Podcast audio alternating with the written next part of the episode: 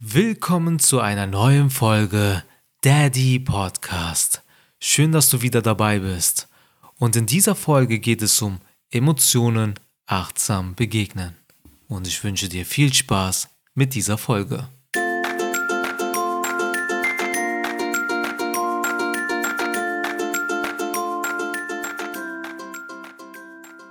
Achtsamkeit ist eine Art zu denken, indem wir uns nur darauf konzentrieren, was jetzt gerade passiert. Wir nehmen unsere eigene Situation ganz bewusst und intensiv wahr.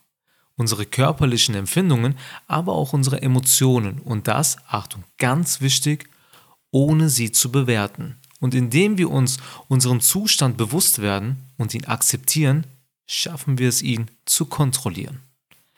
Kleine Beispiele aus Beziehungen, Arbeit, Kindererziehung und leidenschaftliche Intimität.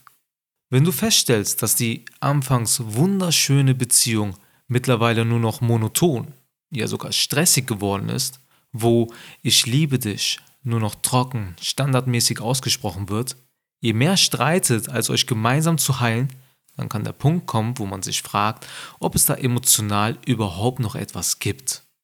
Man kann das Problem auch verdrängen. Ja, kehrt es unterm Teppich, streitet weiter und einer geht dann fremd, wird verlassen, mit den Worten, dass man nicht glücklich sei, und dann liegt man von Beziehungen extrem enttäuscht, alleine auf der Couch und postet Sprüche, Hasskommentare, dass die Liebe nur ein Witz sei und tröstet sich mit der Begründung, dass man niemandem vertrauen darf oder ganz schlimm, man sich selbst stets schlecht redet, dass man nicht gut genug sei. Achtsame Begegnung beim Beziehungsbeispiel jetzt. Nehmen wir die Situation bewusst wahr und behandeln sie urteilsfrei. Ich weiß, es ist meist leichter gesagt als getan, aber der Weg zum inneren Frieden wurde nie als einfach hingestellt. Wenn deine Beziehung in einer leidenschaftslosen Komfortzone gelandet ist, dann liegt es an beide Partner, diese zu verlassen. Meist stellen wir Erwartungen auf und denken, unser Partner sollte uns kennen und wissen, was wir wollen. Das wird aber nicht der Fall sein. Offene Kommunikation ist da sehr, sehr wichtig. Und wenn wir achtsamer dieser Situation, der Emotion begegnen, woher der Kummer kommt, wie man sich missverstanden fühlt oder das Gefühl zu haben, man werde nicht mehr geliebt, dann können wir feststellen, wo man arbeiten kann. Ob es an einem selbst liegt oder sogar an äußeren Faktoren liegt.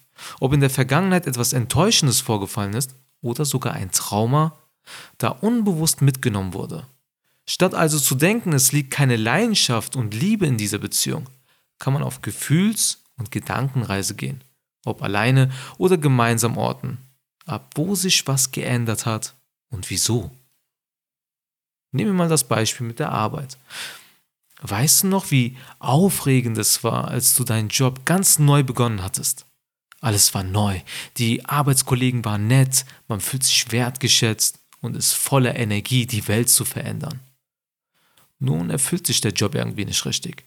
Mit einigen Arbeitskollegen herrscht dicke Luft, der Weg zur Arbeit ist erst mit drei Tassen Kaffee zu bewältigen und man stellt schon den Timer auf und zählt die Jahre auf, bis die Rente eintritt und man endlich raus ist aus der Verpflichtung der Arbeitswelt. Du arbeitest für dein Geld, was dich glücklich machen sollte, bist aber unglücklich mit dem Weg, dein Geld zu verdienen und irgendwie hat man es sich anders vorgestellt. Du kannst solch einen Zustand als Geschenk ansehen. Du denkst dir sicher, was labert der da? Stell dir vor, dein Geist ist wie ein Ferrari. Du hast solch eine Power, aber irgendwie hast du hier und da Probleme mit dem Motor. Das wird ziemlich frustrierend, wenn du solch ein Monster besitzt, aber du ihn nicht wie gewollt nutzen kannst. Also gehst du zur Werkstatt. Dieser nutzt ein Gerät, um den Fehler zu analysieren. Und es ist bekannt, dass am Motor liegen muss. Also schaut man dort nach, anstatt willkürlich an den Reifen oder sonst wo. Und siehe da, der Fehler ist geortet, repariert und behoben. Nun kannst du wieder Vollgas geben.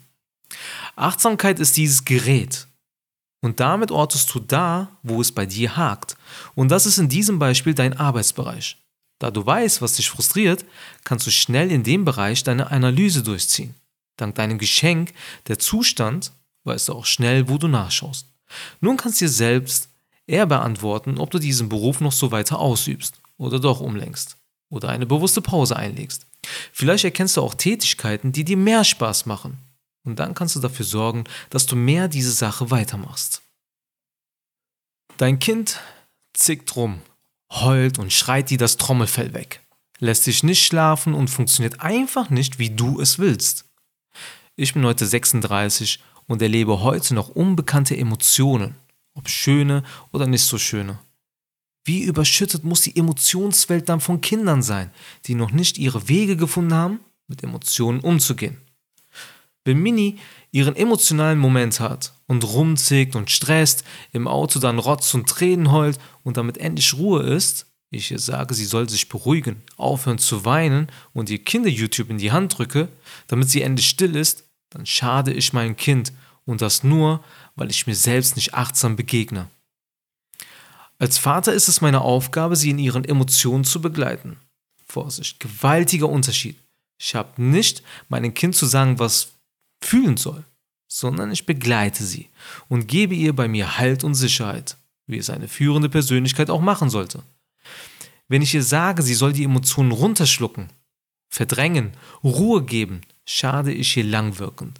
Und dann haben wir weiter mehr depressive Menschen da draußen, weil sie ihre Emotionen weiterschlucken, bis sie überfüllt sind und explodieren und in ein tiefes Loch fallen und keine Ahnung haben, mit sich selbst gesund umzugehen. Bin ich jedoch achtsamer mit meinen Emotionen, kann ich meinem Kind entspannter begegnen. Statt Wein nicht? Bist du traurig? Willst du weinen? Komm in meine Arme, lass es raus. Statt Sei still? Du willst schreien? Okay, komm, lass es mal so richtig raus. Entlade dich richtig. Meiner Erfahrung nach ist sie danach so erschöpft und erleichtert, dass sie danach entspannter drauf ist. Stell dir vor, du sollst deinen Frust ständig runterschlucken, damit bloß andere nicht belästigt werden. Irgendwann wird es rauskommen. Fraglich ist nur wie. Du wirst sehen, das Leben wird danach einfacher sein, wenn du die Sorgen deines Kindes achtsamer begegnest kommen wir auf die Ebene der Intimität. Sogar auf der Ebene der Intimität, in dem sich in unserem Kopf der gesellschaftliche Leistungsdruck eingepflanzt hat, lässt uns in dem entspannendsten Moment unserem Leben eben nicht entspannen. Und dann wird das Ganze kein Genuss mehr, sondern Stress oder eine langweilige Liste, die du abarbeitest. Versuchen wir diese Sache nun mehr entspannter und klarer zu begegnen. Wie am Anfang erwähnt, haben wir einen Leistungsdruck. Wir denken, wir müssen eine überragende Performance abliefern und am Ende, wie im Filmen durchgeschwitzt, einen gemeinsamen Höhepunkt erreichen. Durch diesen falschen Druck und der Erwartung verpassen wir das eigentlich Schöne. Bringen wir auch zu diesem Thema achtsame Beobachtung, wären wir in der Lage, eine persönlich neue Definition für uns zu finden. Wir wären in der Lage, alles stärker zu empfinden. Wir würden mehr genießen und uns auf unseren Gegenüber mehr einstellen können.